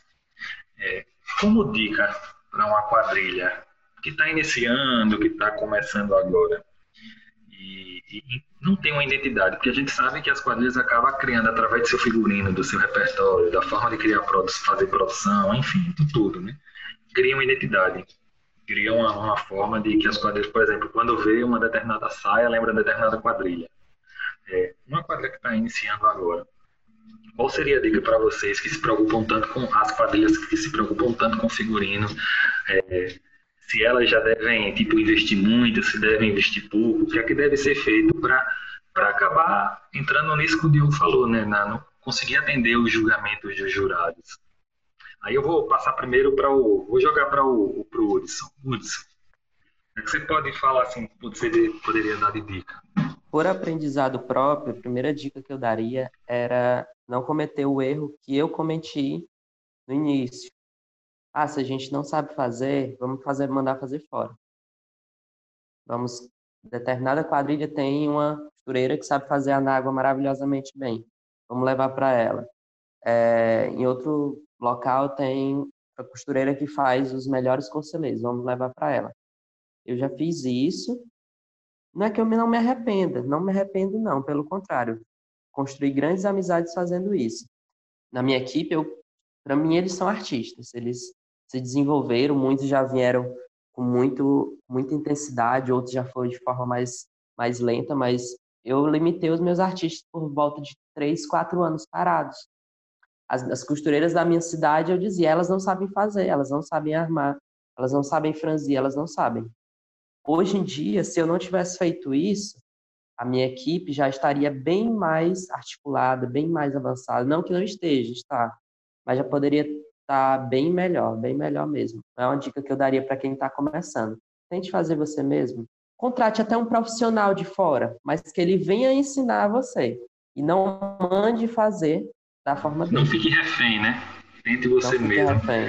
Porque aí eu uso uma, uma coisa que o Diogo sempre fala dentro da, da quadrilha do Ensino Sertão. E aí eu escuto e eu acredito e concordo com ele. Quadrilha junina é uma escola muita gente se descobre como artista em determinadas áreas a partir do momento que se tem espaço para fazer aquilo. Por exemplo, uma pessoa se descobre figurinista a partir do momento que, ele, que dão a ele a chance de fazer um desenho. Uma pessoa se descobre coreógrafa a partir do momento que ela começa a mexer com coreografia e a partir daí vai começar a ganhar dinheiro fora da quadrilha como uma profissão mesmo, né? Uma profissão de coreógrafo, mas se descobriu ali, na, na primeira escola dela que foi a quadrilha. Eu super concordo com, com, com isso que o Hudson falou, mas tem alguma dica diferente dessa, Chiquinho? Já teve gente que já desmanchou minha saia todinha, que já montei, para fazer a da quadrilha, mas não tem coragem de perguntar como faz a saia. Ou ela mesma pegou, desmanchou e disse para as pessoas que aprendeu comigo, sem ter aprendido. Eu acho, acho que as pessoas estão deixando de. Assim, se eu não sei, eu sou bem sincero, se eu não sei, eu vou procurar saber. Se eu não sei, eu vou procurar saber como é que faz. Como eu já, eu já quis trazer a saia de fio para cá, ó, desde 2014, eu quis trazer a saia de fio da Serra Junino. Para mim são as melhores saias de fio de armação.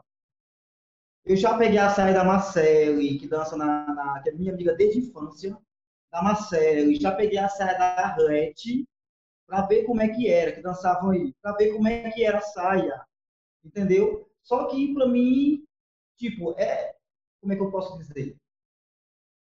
É, é, acho que as mais maravilhosas que tem são elas, apesar que hoje tem as são bem armadas, né, bem diferente. Que a Ceará tem uns 30 metros de fio, né? Acho que você que é um estilista sabe, né? Uns 30 metros, né? Para fazer aquela saia de armação? São 20, depende do, do, do, porte da dama. Tem algumas que vão de 22 até 28 metros. As damas maiores, mais fortes, a gente coloca 28 porque o godê tem que ser maior. Mas vai de 22 a 28 metros. Aí eu sempre tive vontade de trazer para cá. Porém, os custos não dariam, porque aqui o metro de fio aqui é quase 10 reais. É, é 10 reais. 9,80 um metro de fio. Como é que eu vou fazer uma saia com 25 metros a 9,80 metros de fió? E o fió daqui não é um fió. É aquele fió que você arrasa, dança, não dá nem 10 dias chão. Murchou, é um filó, não tem bem gomado como o Ceará. O Ceará você pode fazer. É um filó bonito, gomado, entendeu? Então, acho que está faltando nas pessoas, acho que está nas pessoas é querer aprender. Querer aprender. Porque tem muita gente, aí eu tenho vontade de fazer um figurino Chico Almeida, aí eu tenho vontade de aprender a fazer essa saia. Gente já fez vídeo, já fez vídeo, expliquei como é que era, mas não consegue fazer igual, não consegue fazer. Aí eu vejo fazendo nas pessoas isso, procurar aprender, procurar saber. Porque quando eu quero, eu vou atrás. O, gente, esse, isso que o Chiquinho e o falaram é tão, tão interessante porque é, é, escola e a gente vai descobrindo as pessoas que tem dentro do próprio grupo, né? É, o Chiquinho falou no início sobre a questão das bordadeiras, que não tem demanda. Aqui no Ceará é uma demanda tão grande por conta da quantidade de quadrilhas que existem cooperativas de bordadeiras, para vocês terem uma ideia. Tá? Existem cooperativas de 10, de 12 bordadeiras que vocês vão lá e deixam.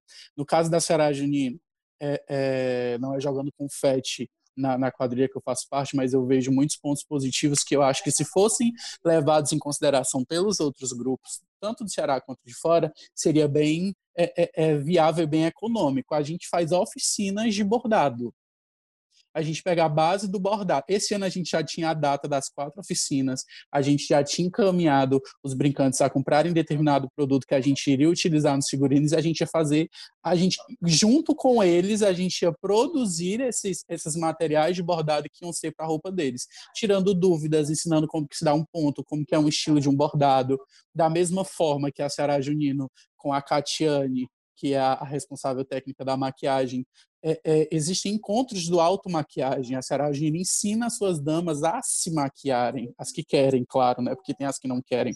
E aí a gente ensina as damas a se maquiar, a Catiane com a equipe dela é, desde o processo de fazer uma pele, de fazer o esfumado de um olho, de fazer a aplicação de um pigmento é, é, brilhoso, enfim.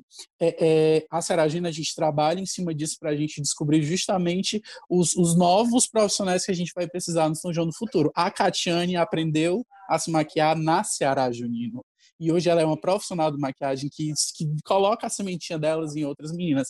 Então, o que eu acho bacana é isso, que se a, as quadrilhas tivessem uma gestão mais eficiente, isso não falando só para os brincantes, e sim para a parte de diretoria, se a gestão fosse mais eficiente, não em quantidade de pessoas, assim, na qualidade do que se faz, de investir, de, de, de demonstrar e de buscar a importância é, é, é, aquilo que aquele brincante, aquele que aquele determinado dançarino sabe fazer de legal e sabe fazer de bom, e aproveitar ele dentro da junina seria muito mais viável. Então é uma questão de gestão também, não é só uma questão de elenco. Teve uma coisa que o Demetrio falou, que não é jogando confete para Ceará Junino, mas já eu acho o contrário. Ceará Junino deve ser jogado confete, deve ser jogado fogos, deve ser jogado brilho, tudo, porque o Ceará é referência, e a Ceará Junino, dentro do Ceará, para mim é mais referência ainda. Não estou falando só de figurino, que é o nosso assunto aqui nesse podcast, mas em relação à produção musical, à coreografia, à cenografia e principalmente assistir um brincante da Ceará Junino. Chiquinho, você já deve ter assistido. É, assistir um brincante da Ceará Junino ensaiando, não precisa nem ser uma apresentação, não. Ensaiando é coisa de outro mundo. Eles são, sim, referência, é, devem ser, sim, servir como, como inspiração para o Brasil todo. Não fazer como eles fazem, mas fazer com o amor e com o profissionalismo que eles fazem.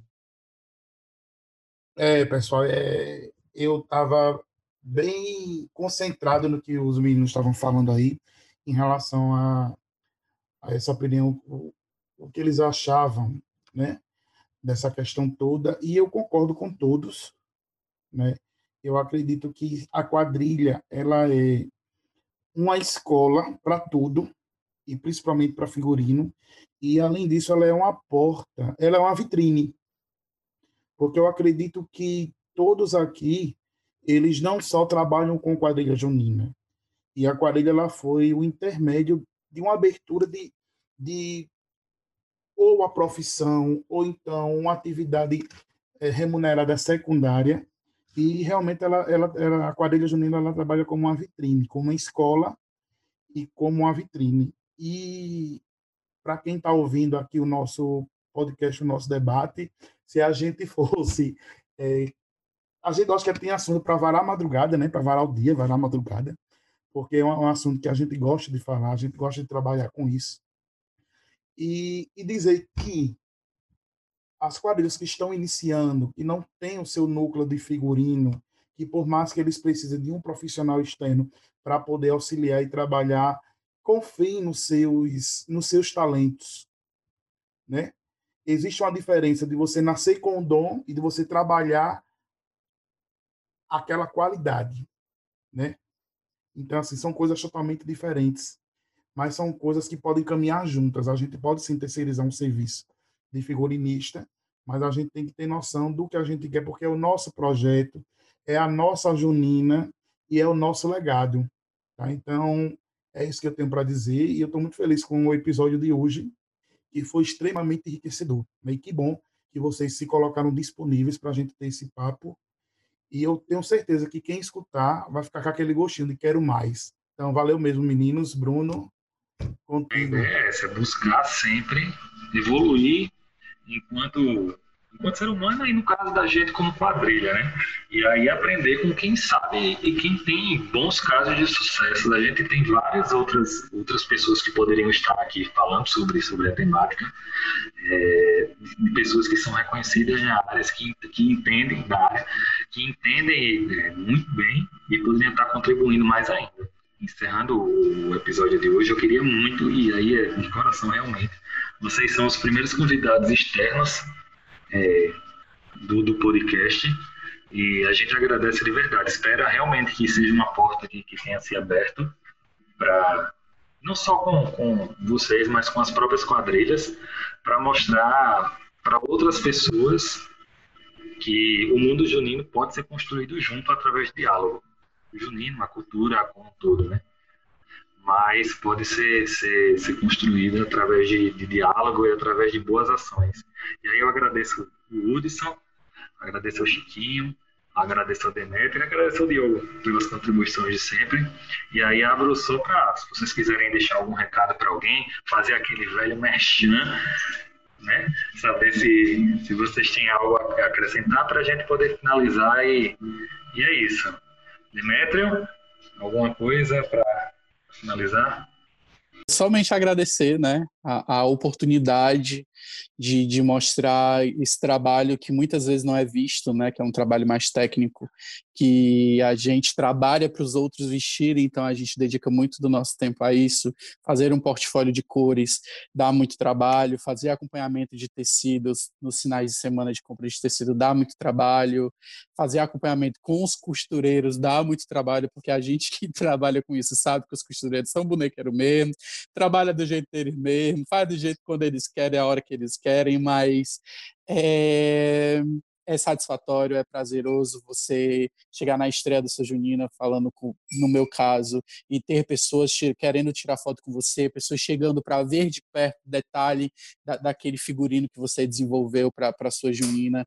E também dizer, Bruno, que a Será Junina está de portas abertas, é, para todo esse tipo de colaboração, tá certo? Para eu estar aqui hoje, eu entrei em contato com a, os, as pessoas que são superiores a mim, com o Roberto, com o Seixas Soares, e eles me falaram que eu poderia vir aqui, em nome da Seragino, falar que o, o, o, o que o Oshicast precisasse da gente, a gente estaria disponível, tá certo? E, e obrigado pela oportunidade que isso sirva como exemplo e abra diversas portas para novos projetos semelhantes futuros. Porque basta um começar, a gente sabe, né? Que depois que um começa, o, o, o negócio vira um sucesso. Então, muito obrigado mesmo pela oportunidade e pelo convite.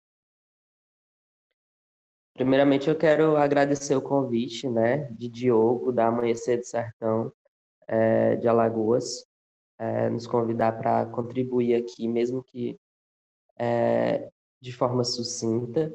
Agradecer como o Diogo falou, né? É uma escola as quadrilhas. E eu quero agradecer grandemente, grandemente mesmo ao, a todos os colaboradores da minha quadrilha. A tia Adriana como presidente, ao Cristiano Alencar, que me ensinou muita coisa, ao Janderson, ao Eric, ao Alisson, toda a nossa equipe, aos nossos brincantes e dançarinos, a todas as quadrilhas que, para as quais eu já fiz figurino, tanto no Piauí, a Lua do Sertão, a Lua de Prata, a Balança Matuta, Mandacaru, quadrilhas do Ceará, quadrilhas que ainda hoje eu faço figurino, a Asa Branca de Campos Sales, dentre outras.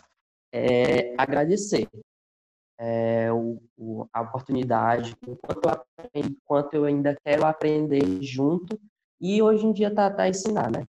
Dividir um pouco do que a gente aprendeu com os mais novos, com quem quer contribuir, com quem quer somar, junto ao movimento junino, principalmente nesse setor que tanto, tanto, tanto brilha os nossos olhos, que é a parte de figurino, né? É, eu, particularmente, estou desde 2010 sem dançar quadrilha. E no ano de 2020 foi o ano que eu me coloquei, eu vou dançar, eu vou voltar a dançar. Infelizmente aconteceu o que aconteceu, pandemia e tal. Eu sou uma prova viva da, da Covid, eu tive a Covid, graças a Deus já estou curado. É, mas 2021, com fé em Deus, eu vou fazer o figurino. Melhor, o meu figurino já está pronto, que é o protótipo da quadrilha da Mandacaru. Assim como de, da Asa Branca de Campos Salles também já está pronto para 2021. E com fé em Deus, é, vai ser o maior São João e o melhor São João da, da história, das nossas vidas. E com fé em Deus, vou voltar a dançar e, e, ver como é as quadras de volta. Não, não só ficar lá atrás do painel, que é muito bom, é muito bom, mas eu quero pisar no tablado e sentir essa emoção novamente. É só agradecer né, pelo convite, né? Já conheço os meninos, já conheci o Hudson, não conheci o Demetrio. Eu conheci o Demetrio agora. Quando falou que era Demetrio, eu achei que era o outro Demetrio. Deve ter um maquiador, né? O Demetrio da Ceará, que é o Marcos Demetrio. Né? Carlos Demetrio. O Carlos Demetrios, que ele desenvolve, ele é da equipe de figurino também. Ele desenvolve o bordado.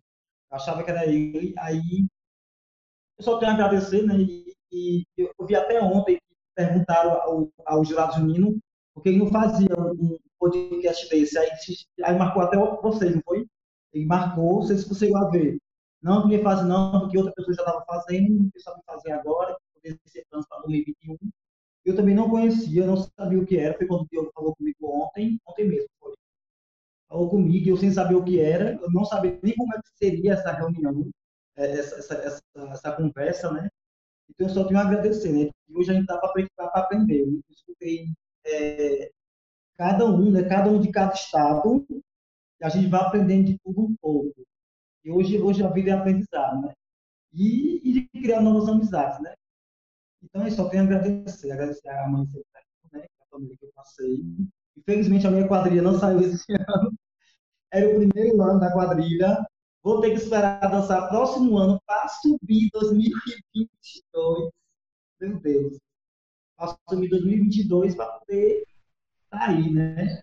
Então, só tenho a agradecer mesmo. Então, pessoal, é mais uma vez, não vale, não é nunca demais agradecer. Eu costumo dizer que quando a gente agradece, a gente reconhece é, o papel do outro na, na, na discussão, na, na, colaboração. E aí eu gostaria de dizer que esse, hoje se encerra essa discussão e em breve a gente vai trazer outra. Inclusive, queria até falar sobre isso, que a gente tinha dito que o, a temática da, do próximo podcast, do próximo episódio, teria sido sobre marketing junino, mas exatamente pela dificuldade que a gente encontrou em, em conversar com algumas pessoas e conseguir pessoas que, que estavam é, dispostas a conversar sobre a temática, a gente acabou adiando. Mas agora a gente pode confirmar que o próximo, o próximo episódio será sobre marketing junino, que está muito em evidência as quadrilhas cada vez mais investindo na publicidade, na divulgação das suas quadrilhas. E aí a gente já deixa deixa para a próxima. E agora meu agradecimento vai direcionado ao, aos ouvintes, agradecemos aos ouvintes, esperamos realmente que, que o podcast alcance novos horizontes e, e, novas pessoas, não só de Alagoas, mas todo o Nordeste, quem sabe do Brasil. A gente sabe que é um, é um trabalho de, de formiguinha, mas a gente tem, tem vontade e a gente sabe que o caminho é, é árduo. E é isso. Obrigado, agradecemos a todos e até a próxima. Valeu.